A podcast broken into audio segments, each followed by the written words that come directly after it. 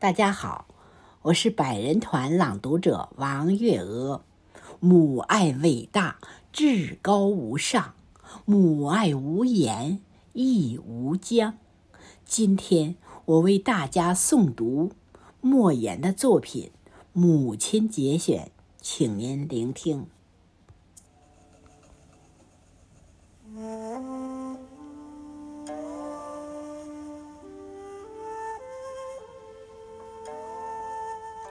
我母亲不识字，但对识字的人十分敬重。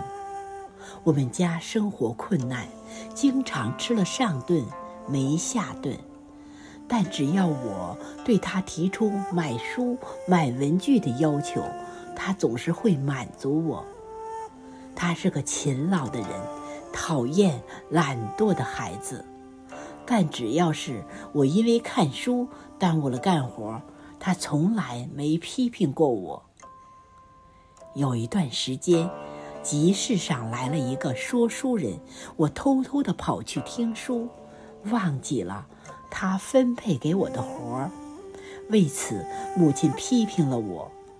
晚上，当他就着一盏小油灯为家人赶制棉衣时，我忍不住把白天从说书人。那里听来的故事复述给他听。起初，他有些不耐烦，因为在他心目中，说书人都是油嘴滑舌、不务正业的人，从他们嘴里冒不出好话来。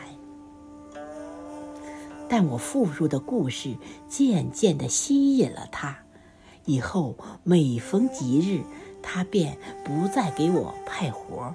默许我去集上听书。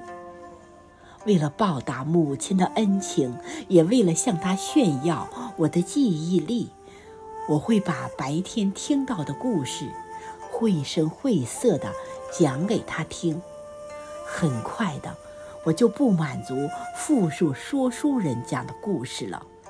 我在复述的过程中，不断地添油加醋。我会投我母亲所好，编造一些情节，有时候甚至改变故事的结局。我的听众也不仅仅是我的母亲，连我的姐姐、我的婶婶、我的奶奶都成为我的听众。我母亲在听完我的故事后，有时候会忧心忡忡的。像是对我说，又像是自言自语。儿啊，你长大后会成为一个什么样的人呢？难道要靠耍贫嘴吃饭吗？我理解母亲的担忧，因为在村子里，一个贫嘴的孩子是招人厌恶的，有时候还会给自己和家庭。带来麻烦。我在小说《牛》里所写的那个因为话多被村子里厌恶的孩子，就有我童年时的影子。我母亲经常提醒我少说话，她希望我能做一个沉默寡言、安稳大方的孩子。但在我身上。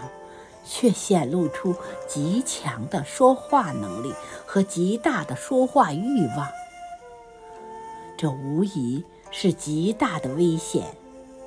但我说话的能力又带给了他愉悦，这使他陷入深深的矛盾之中。